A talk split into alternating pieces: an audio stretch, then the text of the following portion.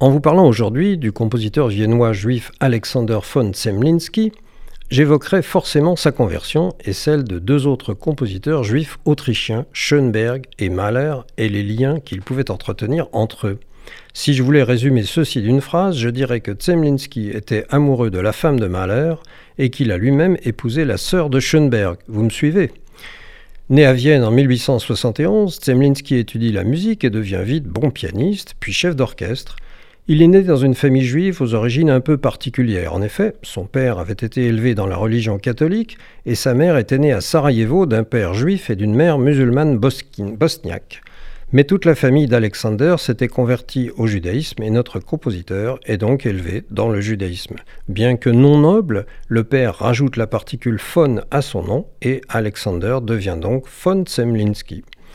Vers 20 ans, Zemlinsky commence à composer, encouragé par Brahms. En 1899, en raison de l'antisémitisme viennois virulent, il se convertit au protestantisme. Il tombe alors amoureux de l'une de ses étudiantes, Alma Schindler, mais celle-ci finit par rompre. Elle épouse Gustav Mahler en 1902. Cette rupture a profondément affecté Zemlinsky. Cela n'empêchera pas Mahler de soutenir Zemlinsky, qui devient de plus en plus connu à Vienne comme chef d'orchestre et comme compositeur, disons, post-romantique. C'est ainsi que, par exemple, son opéra Le Nain obtint un grand succès. Mais l'ascension du parti nazi contraint Zemlinsky à fuir Vienne en 1933. Il débarque aux États-Unis où, inconnu, il végète.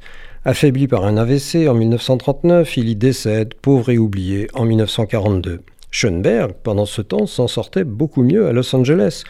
Tout comme Zemlinsky, il avait fui Vienne en 1933, d'abord pour Paris, Là, il avait fait sa reconversion auprès du rabbin Louis-Germain Lévy de la synagogue de la rue Copernic.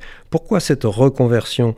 C'est que Schoenberg, né lui aussi à Vienne d'une famille juive plutôt pratiquante, s'était converti au protestantisme à l'âge de 24 ans, également en raison de l'antisémitisme ambiant. Quant à Mahler, c'est au catholicisme qu'il s'était converti à l'âge de 30 ans. Pourtant, il ne cacha jamais ses origines juives. Il disait Je suis trois fois étranger sur la terre. Comme natif de Bohême en Autriche, comme Autrichien en Allemagne et comme Juif dans le monde entier.